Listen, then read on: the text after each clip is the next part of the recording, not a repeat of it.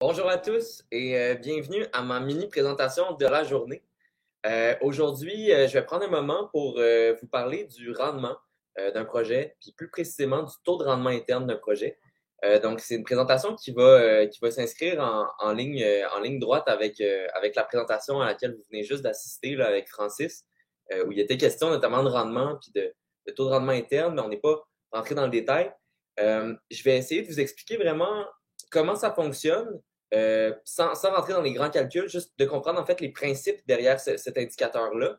Euh, puis je vais essayer de vous expliquer un peu comment je pense que c'est pertinent de le regarder, cet indicateur-là, euh, au regard de, des conditions actuelles du marché. Donc, euh, on va commencer. Donc, euh, en gros, bon, c'est ça. Donc, ma présentation, c'est sur le rendement. Je vais partir la petite présentation. Voilà. Alors, euh, ben, pour ceux qui ne me connaissent pas déjà, je m'appelle Félix Blanc. Euh, J'écris des articles pour MREX euh, qui, qui, paraissent de temps en temps. Euh, et puis, je suis aussi euh, chargé de cours et chef de parcours au certificat euh, en ingénierie financière et dans la meute multilogement. donc, ce que ça veut dire, c'est que je suis un peu là de A à Z pour, pour coordonner les, faire la coordination entre les différents intervenants qui viennent dans le certificat puis dans la meute. Euh, c'est moi aussi qui assure comme des suivis tout au long de la session auprès des étudiants pour être sûr que tout le monde garde le fil, tout le monde est bien euh, on track. Alors, euh, c'est un peu ça. Euh, d'abord, j'aimerais prendre un petit moment juste pour qu'on se demande pourquoi est-ce que c'est important de, de, regarder le, le rendement euh, d'un projet. donc, c'est ça, j'ai mis cette citation-là pour, pour commencer. J'ai pas pu m'empêcher de mettre une petite citation de philosophie parce que ceux qui me connaissent pas, j'ai étudié en philosophie. Euh, cette citation-là, ce que ça dit, c'est ce que nous appelons la réalité objective. C'est en dernière analyse ce qui pourrait être commun à tous. Ce que je voulais euh, mettre en valeur là-dessus, c'est que c'est important d'avoir des indicateurs qui nous renseignent sur la réalité objective d'un projet pour déjà se mettre en accord avec d'autres personnes, donc pour que ce soit commun à plusieurs. Euh, donc, euh, pourquoi s'intéresser au rendement? Déjà, je pense que c'est super important quand vous avez des partenaires d'être d'accord sur ce que c'est qu'un rendement. OK, tout le monde parle de rendement, mais euh, quand on, on, creuse un peu, là, si vous demandez un peu aux gens qui vous parlent de rendement comment ils calculent leur rendement, vous allez voir qu'il y a plein de manières de le calculer. Puis euh, ben moi, aujourd'hui, je vais vous, vous, enseigner un peu la, la, méthode que nous, on a de, de le voir euh, chez MREX dans le certificat en ingénierie financière. Euh, je pense que Francis en a un petit peu parlé, mais le taux de rendement interne, ultimement, c'est vraiment une métrique qui permet d'évacuer la subjectivité d'un projet. Donc, quand vous allez comparer différents projets entre eux, ultimement, l'objectif, c'est d'avoir différents taux de rendement qui vont correspondre à la vitesse à laquelle votre capital injecté va fructifier. Fait que, rendu là, c'est pas tellement une question subjective de Ah, cet immeuble-là, il est dans un meilleur secteur. Ouais, mais cet immeuble-là, euh, il a des plus belles fenêtres. C'est vraiment être capable de de laisser de côté les jugements de valeur subjectifs pour se remettre à des indicateurs euh, vraiment comme, euh, ben en fait, à la réalité objective du projet. Euh, puis aussi, évidemment, là, puis ça, c'est super important. Je pense que l'idée, c'est d'être capable de voir au-delà des apparences. là, là c'est que souvent, là, de plus en plus, on voit, mettons, des immeubles qui sortent à un prix qu'on n'avait jamais vu. On voit un 6 logements, puis on dit, crime, le coût par porte, il est vraiment élevé où euh, le MRB est vraiment élevé. Mais dans les faits, ça, c'est vraiment ce que j'appelle des apparences. C'est des apparences, euh, ça semble cher, mais ce qu'on veut vraiment savoir, c'est est-ce que ça l'est vraiment cher? Est-ce que l'argent que tu vas investir va, bien fructifier ou non? En fait, c'est vraiment ça la question qu'on se pose. Euh, c'est la question qui est posée en finance, puis chez MREX, on essaie d'amener un peu le monde de la finance dans l'immobilier. Donc, c'est un peu ça l'idée. Le taux de rendement interne. C'est quoi le taux de interne? Pour faire super simple, c'est vraiment la proportion de la valeur créée par rapport à la valeur investie. Fait que là, j'ai mis comme une petite balance. En fait, c'est vraiment comme le lien entre les deux. C'est à quel point je crée de la valeur par rapport à la valeur que j'ai dû investir pour faire un projet sur une période de temps donnée. Là vous allez voir que les gens sont moins d'accord, ou en tout cas pas tout le temps d'accord, c'est que c'est dans le fond, il faut, faut, être capable de définir c'est quoi la valeur créée dans un projet. Puis aussi la valeur investie. Euh, vous allez voir, je, je vais mettre beaucoup d'emphase sur la valeur créée aujourd'hui euh, parce que euh, dans ma tête, ben, en tout cas, moi, de ce que j'ai pu euh, constater avec dans les discussions que j'ai eues avec les gens, c'est souvent là où il y a le plus de confusion par rapport à c'est quoi de la valeur créée dans un projet. Euh, puis évidemment, c'est toujours sur une période donnée, là, euh, donc c'est super important aussi.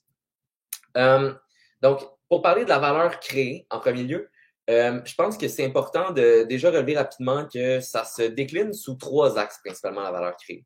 Fait que tu as le, cash flow, le fameux cash flow mensuel que, que, dont tout le monde parle. on met beaucoup l'emphase sur le cash flow souvent, mais euh, vous allez voir au cours de la présentation que euh, je vous invite à regarder autre chose que le cash flow parce que ce n'est pas nécessairement l'indicateur le plus pertinent. Euh, le cash flow, pour ceux qui ne le savent pas, je ne sais pas à, qui je m'adresse, mais j'imagine qu'il y a des gens qui sont nouveaux à l'investissement immobilier ici. Là. Le cash flow, en fait, c'est les revenus bruts d'un immeuble, donc la somme de tous les loyers, moins les dépenses opérationnelles totales, moins le service de la dette, donc le paiement de votre hypothèque. Ça, ce que ça donne, c'est Autrement dit, à chaque mois, vous allez collecter le loyer, vous payez les dépenses opérationnelles, vous payez votre hypothèque, puis il vous reste un montant dans le compte. C'est ce qu'on appelle affectueusement le cash flow en immobilier. Euh, après ça, l'autre source de valeur créée, c'est vraiment la capitalisation. Donc là, je vous ai dit que vous remboursez votre hypothèque dans le service de la dette. Euh, donc, quand vous faites votre paiement hypothécaire, il y a une partie qui est en, intérêt, donc euh, c'est de l'argent que vous perdez d'une certaine manière, mais il y a aussi une partie qui est en capital. Puis ça, c'est de l'argent que vous allez récupérer au moment de la revente de l'immeuble. Donc, autrement dit, euh, c'est pas vraiment compliqué, mais la capitalisation, c'est votre paiement hypothécaire moins les intérêts que vous allez payer. Donc, c'est tout simple comme ça. Euh, c'est vraiment le troisième aspect euh, sur lequel j'aimerais qu'on se concentre aujourd'hui, à savoir la plus-value. donc, la plus-value, c'est quoi? C'est la valeur finale de votre projet dans, la période qui est visée par le tri, moins la valeur initiale, donc, ça, on s'entend que c'est le, ça va donner, dans le fond, c'est la fluctuation de valeur de votre projet, moins les coûts que vous allez devoir débourser pour atteindre la valeur finale. OK? Donc, euh, les CAPEX, c'est vraiment c'est les coûts en rénovation qui vont devoir être mis pour, euh, pour euh, assurer la fluctuation de la valeur. Donc, donc c'est ça. J'aimerais qu'on se concentre là-dessus aujourd'hui.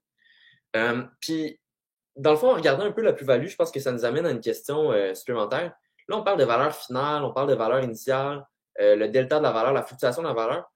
De quelle valeur est-ce qu'on parle? Donc, c'est un peu ça la, prochaine question que, j'aimerais qu'on regarde. Euh, là, je vois pas le chat, mais euh, j'aimerais ça que vous me disiez si vous pensez que la valeur, dans le la plus-value, elle se chiffre à partir de la valeur économique, la valeur marchande, la valeur municipale ou le prix de base rajusté? en tout cas, ben, en fait, je vois pas les, réponses, fait que je vais vous donner tout de suite la réponse, mais en fait, c'est vraiment au niveau de la valeur marchande ok, qu'on va, qu'on va mesurer la, plus-value d'un projet. Donc, ça, c'est super important. Euh, déjà là, il y, a, plusieurs personnes, des fois, qui font cette erreur-là, puis, puis c'est important de, de, de, le, de, le, relever à ce, à ce stade-ci. Puis, euh, vous allez voir que, comme dans le fond, c'est la, la, fluctuation de la juste valeur marchande qui détermine la plus-value, il faut bien comprendre c'est quoi aussi une juste valeur marchande. Donc, euh, euh, Francis en a parlé un petit peu, mais je vais, je vais juste en, reparler brièvement. Euh, juste avant de parler de comment calculer la, juste valeur marchande, j'aimerais juste soulever que, dans le fond, l'investissement immobilier dans le multilogement, c'est vraiment un type d'actif qui est différent des petits plex. OK? Euh, le comportement de la demande dans le marché du multilogement, il est vraiment directement corrélé avec la viabilité financière de l'immeuble. Qu'est-ce que ça veut dire, ça? Ça veut dire que dans un marché, généralement, ce qui va déterminer la valeur, c'est les revenus de votre immeuble, tout simplement. Plus un immeuble a de revenus, plus la valeur va être haute. Sauf que ce rapport-là, qui, euh, le, rapport qui lie les revenus aux immeubles, il est différent en fonction des secteurs puis en fonction des types d'immeubles. Donc, je voulais juste mettre ça dans le fond euh, comme pour mettre la table. J'ai mis une petite photo d'un grand loft magnifique euh, justement, en fait, pour vous dire que, euh, curieusement, dans le multilogement, d'avoir un super bel, un, avoir un, logement comme ça dans votre immeuble magnifique, ça augmentera pas nécessairement la valeur de votre immeuble. Ça va augmenter la valeur de votre immeuble si les locataires sont prêts à payer plus pour, cette, pour ce, logement-là. Sauf que, contrairement à, mettons, un condo qui aurait aucun revenu, mais qui aurait comme une qualité de rénovation aussi magnifique que ça, ben là, ça, ça augmenterait drastiquement la valeur. Vraiment, dans le multirésidentiel, il faut toujours en revenir aux chiffres. Puis c'est pour ça que vous allez voir que dès qu'on se met à parler un peu de multilogement, il y a beaucoup, beaucoup de chiffres qui, euh, qui émergent de partout. euh, contrairement des fois à ce qu'on à ce qu'on peut voir quand on, quand on analyse des projets dans, le, dans les petits plex ou dans les, les condos, en tout cas, bref, ce genre de, de projet-là. Donc, euh, euh, ce qu'il faut, ce qu'il faut noter, c'est que la valeur marchande, puis ça, Francis a déjà dit, elle est égale au RNN divisé par le TGE par hectare. Là, déjà, là, juste relever que les RNN, c'est vraiment les revenus de votre immeuble, les revenus nets normalisés. Puis le TGE par hectare, c'est l'indice dont je vous parlais il y a quelques instants, qui, euh, en fait, qui fait le pont entre euh, un dollar de revenu puis un dollar de valeur marchande. Donc, c'est le TGE paritaire, c'est vraiment ce qui mesure à quel point le marché est prêt à valoriser un dollar de revenu d'immeuble dans un secteur donné pour un type d'immeuble donné. Fait que c'est peut-être flou en ce moment. Je, vais, dans le fond, je vais, je vais mettre un peu l'emphase sur les, deux termes pour que tout le monde euh, parvienne à suivre. Donc, les RNN, c'est vraiment une métrique, ben, c'est pas une métrique, c'est vraiment une, une, dimension sur laquelle vous avez un pouvoir. Vous pouvez augmenter vos revenus, tandis que le TGA par hectare, vous le subissez dans la mesure où euh, il vient des, des, des, différentes transactions qui se sont faites sur le marché. C'est vraiment comme, c'est le, le pouls du marché. Euh, fait que je vais, je vais, commencer par vous expliquer en fait c'est quoi un, un RNN. Donc, le RNN, c'est vraiment les revenus bruts de votre immeuble. Donc, euh, ce qu'on a vu tantôt, les, loyers totaux. Moins les dépenses d'opération. Fait que les dépenses d'opération, ben, c'est pas compliqué, il y en a quatre. C'est taxes municipales, taxes scolaires, assurance et puis l'énergie d'un immeuble. Donc, revenus bruts, moins dépenses d'opération, moins les dépenses normalisées. Ça, souvent, il y en a qui, qui, qui se perdent à cet endroit-là. Les dépenses normalisées, là, c'est un peu étrange, mais c'est pas les véritables dépenses de votre immeuble. OK? Tandis que les quatre, les quatre dépenses d'opération sont les véritables dépenses qui figurent au poste de dépenses dans vos immeubles. Les dépenses normalisées, elles sont des dépenses qui sont imaginées par la banque pour votre immeuble. Euh, la, banque fait ça, la banque anticipe des, euh, des dépenses pour votre immeuble dans la mesure où elle pourrait reprendre l'immeuble si vous étiez en défaut de paiement, puis elle-même aurait des frais pour entretenir l'immeuble donc, elle va elle-même se imposer un peu ces, dépenses-là, même si vous ne les avez pas vous-même. Euh, donc, il y, a ça. Puis il y a aussi le fait que euh, en ayant des dépenses normalisées, ça met vraiment tous les immeubles sur un pied d'égalité dans la mesure où quelqu'un qui aurait euh, qui ferait la gestion lui-même de son immeuble versus quelqu'un qui déléguerait dans le fond la gestion à une entreprise, mais on veut pas que l'immeuble où il n'y a pas de dépenses de gestion il a une plus haute valeur parce que Marcel, il fait, il tond lui-même le gazon, il, il, euh, il pèle la neige lui-même. Fait que c'est vraiment une manière de faire abstraction du type de gestion qui est fait dans un immeuble, les dépenses normalisées. Fait que, euh, autrement dit, il y, a, il y, a, quatre postes aussi dans les dépenses normalisées. Euh, entretien et réparation, conciergerie, gestion et vacances. Euh, pour en savoir plus, là, nous, on donne la, la grille de, de normalisation là, des dépenses dans le cours d'ingénierie financière. Euh, je rentrerai pas là-dedans, mais ça devient plus technique. Mais sachez, disons que les RNN, c'est vraiment ça. C'est vraiment euh, les, les, revenus bruts moins les dépenses d'opération, euh, moins les euh, dépenses normalisées. Fait que, euh, fait que bref, c'est ça. Fait que comme je disais, là, RNN, vous avez un pouvoir là-dessus. Pour augmenter vos RNN, vous augmentez soit vos loyers, soit vos, vos, vos revenus, soit vous diminuez vos dépenses. Donc, d'une manière ou d'une autre, là, en tout cas, bref, je rentrerai pas là-dedans. sinon, au niveau du TGA par terre, comme je vous disais, vous n'avez pas de contrôle, vous ne pouvez pas bouger vous-même le TGA paritaire, à moins d'acheter tous les immeubles d'un secteur puis de, vous-même setter le nouveau standard. Euh, ce, que, ce que certains investisseurs qu'on connaît font, mais, mais qui, pas vraiment une technique qui est accessible à tous. Euh, donc, le TGA paritaire, c'est quoi? En gros, c'est une moyenne. OK? Euh, une moyenne de quoi? C'est une moyenne de différents TGA de disposition. OK? Fait que c'est quoi un TGA de disposition? C'est vous prenez un immeuble qui s'est vendu, vous allez chercher ses RNN, puis vous allez le diviser par son prix de vente. Vous allez avoir le TGA de disposition pour cet immeuble-là. Après ça, vous allez faire la même chose avec un autre immeuble qui ressemble à l'immeuble euh, l'immeuble pour lequel vous voulez avoir un TGA par terre. Vous allez trouver ce ratio-là aussi. Puis ultimement, vous allez faire le, la moyenne entre les différents TGA de disposition à partir de, euh, de différents immeubles qui sont comparables à l'immeuble que vous analysez. Puis là, vous allez parvenir à un TGA moyen. Donc, c'est aussi ce qu'on appelle le TGA paritaire. Donc, en fonction de ce TGA paritaire-là, euh, ce qui est assez euh, agréable en immobilier, c'est que vous pouvez avoir simplement votre revenu net normalisé d'immeuble. Puis si vous vous demandez, hey, combien est-ce que je, quelle valeur est-ce que je serais capable d'aller chercher sur le marché en ayant ces revenus-là?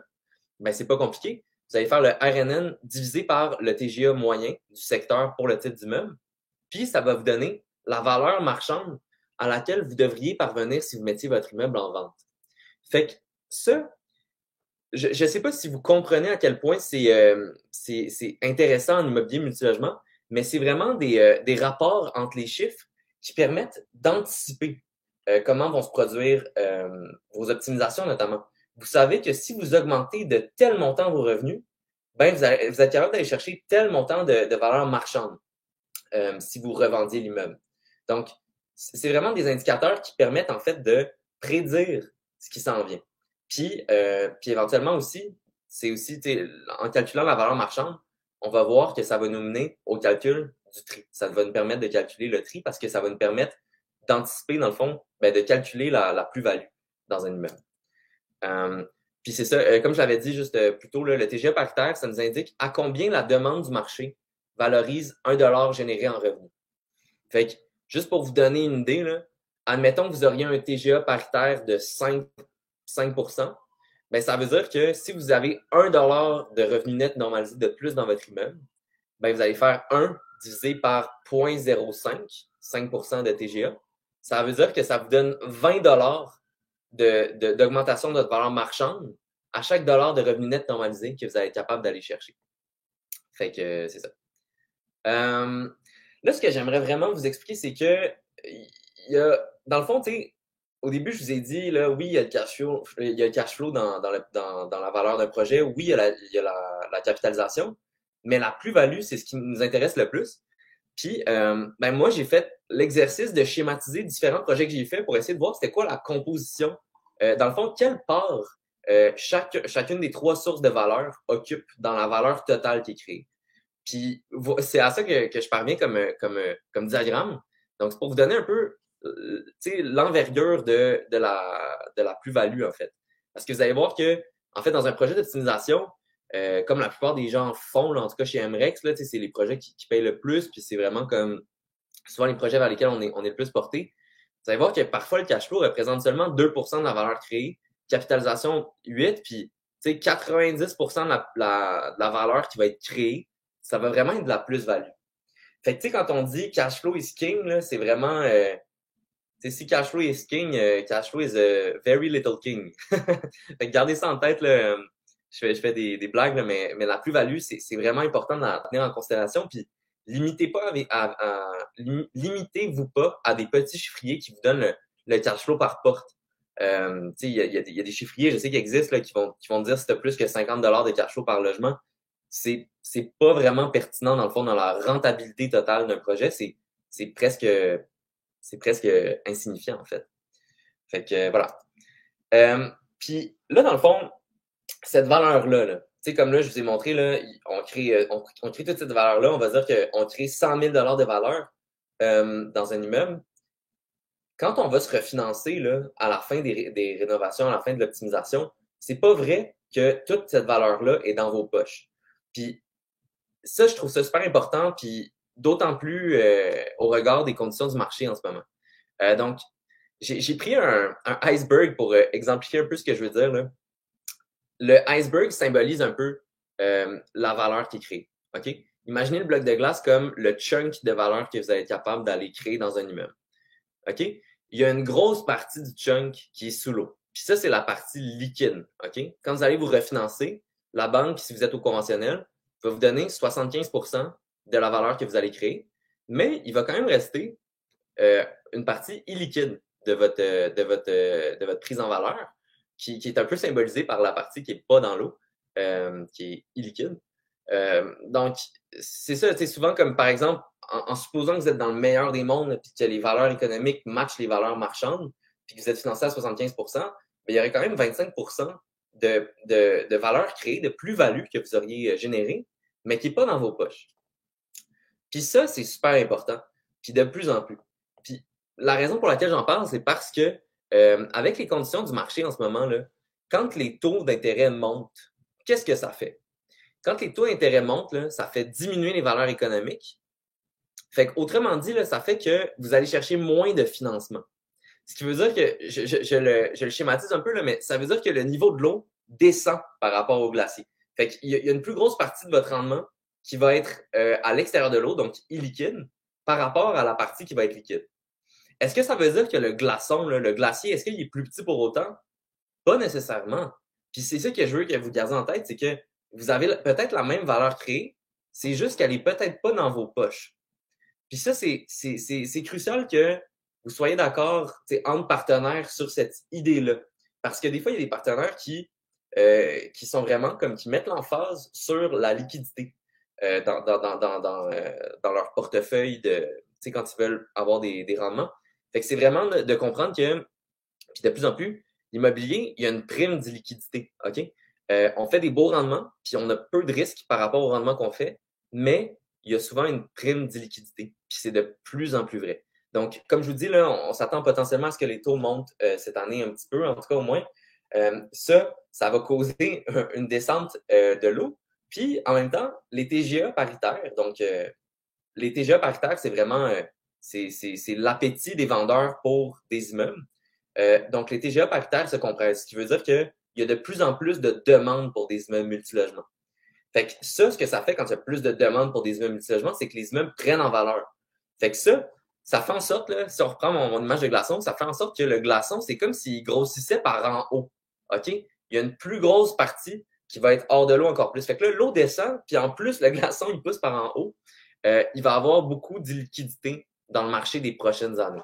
Fait que c'est ça que je veux vous dire. Puis ça ne veut pas dire pour autant que c'est des mauvais projets. Là où le taux euh, de rendement interne est intéressant, c'est que il se pose toujours une revente à la fin de la période visée. Si vous calculez un taux de rendement interne 5 ans, le taux de rendement interne suppose que vous revendez l'immeuble à la fin de la période. c'est vraiment un indice qui vous, qui vous renseigne sur l'entièreté, la, la, taille complète du glaçon et non pas juste la portion qui est sous l'eau. OK? Puis ça, c'est super important parce que euh, j'ai parlé à beaucoup de gens dernièrement qui, euh, pour eux, par exemple, un projet où tu ne peux pas sortir ta mise de fonds en un an, en deux ans, euh, c'est pas un bon projet. Mais c'est ça, je pense que l'idée, c'est de ne pas nécessairement focuser sur les liquidités à court terme, mais plus de voir le taux de rendement interne parce qu'il y a une grosse partie, il y a une grosse composante de votre rendement qui va être illiquide. donc voilà, il y a, plusieurs, je pense qu'il ne me reste pas beaucoup de temps, mais il y a plusieurs manières de, s'adapter à ça. Dans le fond, quand les TGA paritaires euh, descendent, puis quand les TGA de valeur économique euh, montent, ben, ça creuse, ça creuse de plus en plus le, fossé euh, entre, entre, entre les valeurs économiques et les valeurs marchandes, donc ça fait plus de liquidité. je pense que Tommy en a, a, parlé un petit peu plus tôt. Il y a le nouveau programme APH Select qui est fantastique pour ça. je ne l'ai pas encore utilisé parce que c'est nouveau, en fait, il a pas sur pied. Mais c'est vraiment un, un, programme qui va encourager les gens à avoir des, des logements abordables dans leur, dans leur, euh, dans leur immeuble, avoir des logements écologiques euh, et puis des logements accessibles, donc euh, pour les personnes à mobilité réduite. moi, je trouve que c'est non seulement super intéressant du point de vue financier, mais c'est en, plus une super belle initiative là, pour, en fait, pour faire converger les intérêts de la communauté avec les intérêts personnels. donc, ce programme-là, là, moi, j'encourage tout le monde à vraiment voir s'il n'y a pas de quoi faire à ce niveau-là. Des fois, c'est une conversion de mazout, changer les fenêtres, euh, en tout cas, il y, a, plein de choses qui peuvent être faites pour, euh, pour marquer des points. Euh, mais je ne rentrerai pas là-dedans. Je pense que Tommy l'a fait un peu tantôt. ça peut aussi vous faire opter pour une, technique de, flip plutôt que de, de BRR. Là. Pour ceux qui. Ben, BRR, c'est buy. en fait, c'est acheter, remettre sur pied, refinancer, puis relouer, puis refinancer. Fait en tout cas, bref, c'est de préférer le flip. Fait que, mettons, quand tu revends l'immeuble, ben, c'est sûr que tu es imposé sur ton gain capital, sauf que euh, ce qui est intéressant, c'est qu'à ce moment-là, vous allez chercher l'entièreté euh, en liquidité de, votre immeuble. Euh, et puis aussi, évidemment, c'est les partenaires en équité dans vos projets. c'est ça, je pense que ça peut être une bonne idée d'entrevoir de, la possibilité de rentrer des partenaires en équité. moi, personnellement, dans mon entreprise, on était un peu, on était un peu réticent à ça parce que bon, donner des parts d'entreprise, ça coûte cher quand on fait des gros rendements. Sauf que je pense que dans les années qui s'en viennent, les gens qui vont le mieux s'en sortir, c'est les gens qui vont vraiment avoir beaucoup de fonds à investir.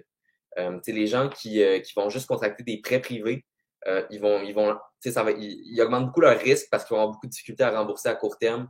Puis bref, c'est pas nécessairement la stratégie que moi je mettrais en, en place si j'étais euh, à votre place. Donc, résumé de la valeur créée, cash flow, capitalisation, plus-value. rapidement, la valeur investie dans tout ça, là, on sait que c'est le rapport entre les deux. Dans le fond, c'est tout l'argent que vous mettez dans un projet, à l'exception des dettes telles que les débentures, les prêts privés, les marges de crédit. OK? Euh, donc, ça, c'est pas de l'argent qu'on considère que vous mettez dans le projet, c'est comme des dettes que vous contractez. Donc, vous ne considérez pas les dettes dans l'argent qui est investi dans le projet. Euh, on en parle plus dans le certificat en ingénierie financière. Euh, par contre, quand il y a un produit de refinancement qu'on prend dans un autre immeuble multilogement, ça, c'est une dette qu'on va considérer comme argent investi. On la considérera pas comme une dette supplémentaire parce que la dette est structurée dans l'autre immeuble duquel elle provient, de manière à ce qu'elle se rembourse toute seule. Donc, on n'a pas besoin de considérer dans le chiffrier qu'il y a des, intérêts que l'immeuble euh, qu'on achète va devoir rembourser. Euh, donc, euh, voilà, ouais, dans le cas d'une collatérale, on, va, on va calculer, évidemment, dans une collatérale, on ne met pas de mise de fonds. Ça serait trop facile de dire qu'on a un, taux de rendement interne infini. Là. fait que l'idée, c'est de dire que en fait, c'est ça, le, il va falloir calculer, dans le fond, c'est quoi la valeur qui est immobilisée pour réaliser le projet. Même si vous la mettez pas de votre poche, c'est quand même une valeur qui est immobilisée et que vous pouvez pas utiliser pour faire d'autres projets. Fait qu'il faut quand même la considérer comme la, valeur investie euh, pour pouvoir calculer un, bon tri euh, qui, reflète bien la situation. Euh, les limites du tri, il y en a quatre principales. Comme vous êtes financé à presque 100 là, le tri perd un peu de sa pertinence. Là. Si vous mettez juste le 1000 pour euh, incorporer l'entreprise, euh, vous allez peut-être faire 3000 de profit dans l'année après avoir remboursé tous vos créanciers, mais ça devient comme moins pertinent. mettons que vous mettez 1000 vous faites 3000 oui, vous avez un taux genre de 3, 300 sauf que est-ce que ça valait la peine de travailler un an pour faire 3000 Pas sûr. Puis à ce moment-là, c'est que le, tri perd un peu de sa pertinence. Euh, au niveau du projet versus le portefeuille, euh, c'est vraiment juste de, garder en tête que quand vous calculez le, tri d'un immeuble, euh, mettons vous avez un million à placer, puis que vous avez un seul immeuble qui nécessite 100 000, ben peut-être que vous allez chercher un rendement de 60% sur le 100 000 investi, mais oubliez pas le 900 000 autour. Il y a comme beaucoup d'argent qui dort à ce moment-là. Donc, c'est faut quand même faire attention. Là, le tri perd aussi de sa pertinence quand vous avez un gros portefeuille puis vous calculez juste le tri d'une petite partie du portefeuille. Euh, Francis en a parlé tantôt. Le risque, euh, on s'attend d'un projet plus risqué qui a un meilleur tri. Euh, fait que, tu sais, deux immeubles qui ont un tri égal, euh, il faut quand même préférer celui qui a moins de risques. puis pour le réinvestissement, dans le fond, c'est aussi que le tri suppose toujours que tous les flux qui sortent du projet vont être investis au même taux que, le taux interne du projet. Fait que il y a, le taux de rendement, il y a le tri modifié, dans le fond, pour, pour pallier à cette difficulté-là, mais on en parle plus dans le, le CMFE. Fait que, bref, le tri est une métrique euh, vraiment intéressante. Il faut la prendre avec quelques précautions, puis souvent au côté de la vanne, mais c'est vraiment un indicateur qui va vous permettre de, de, ben de en fait, vraiment d'avoir euh, un regard lucide sur les projets que vous analysez, puis de vous mettre d'accord aussi avec vos partenaires euh, pour que tout le monde soit content, parce que des fois, les, les gens calculent pas le tri de la même manière, puis là, ben, il y en a un qui est, qui est super content, il a calculé le tri comme nous on le fait, puis là, il est comme, OK, mais j'ai un tri de 60 puis l'autre, il calcule juste que, mettons, la valeur créée, c'est le produit de refinancement. Moi, j'ai vu ça, tu sais, dernièrement. Puis là, ben, tu sais, évidemment, comme le produit de refinancement, c'est juste, des fois, c'est une petite partie de la valeur créée. Donc, ça reflète pas vraiment la performance financière de l'immeuble. Fait que c'est un peu ça. Euh, pour ceux qui ont envie de passer à la prochaine étape, là, il y a, y a plusieurs, euh, plusieurs choses à faire. Là. Il y a déjà la chaîne YouTube, euh, les articles. Moi, j'en écris souvent, des articles qui, qui vont démystifier des concepts un peu qu'on utilise tout le temps en ingénierie financière. Euh, il y a sur, euh, sur notre site, il y a aussi les cours sur demande. Donc, vous pouvez acheter des cours euh, à la carte si on veut. comme je l'ai dit, je suis chef de parcours dans le certificat en ingénierie financière. C'est vraiment un excellent programme. Écoutez, c'est, c'est vraiment, c'est vraiment un programme qui va vous outiller pour, pour passer à l'action puis avoir un regard pertinent sur le marché. Puis, puis éventuellement, pour ceux qui sont les plus fous d'entre vous, il y a la meute multilogement, puis même le CA, qui est un nouveau programme euh, qui, est, qui vraiment, en fait, ça, c'est, on parle vraiment d'incubateur d'entreprise. Fait que c'est pas seulement des cours, euh, c'est vraiment, euh, c'est vraiment des, un, un, espèce de, de, cheminement dans lequel on va, on va vous aider à, à développer une culture d'entreprise, puis, puis à, à, penser comme un entrepreneur dans votre société immobilière. Fait que ça fait pas mal le tour. J'espère que j'ai appris quelques trucs à certaines personnes. N'hésitez pas à me rejoindre Facebook, LinkedIn, comme vous voulez, si, si vous avez des questions. Puis ben, je vous encourage vraiment à vous inscrire à certains de nos cours ou à au moins à regarder nos, nos, contenus gratuits. Il y en a beaucoup, puis c'est super pertinent. Fait que, voilà, merci beaucoup tout le monde.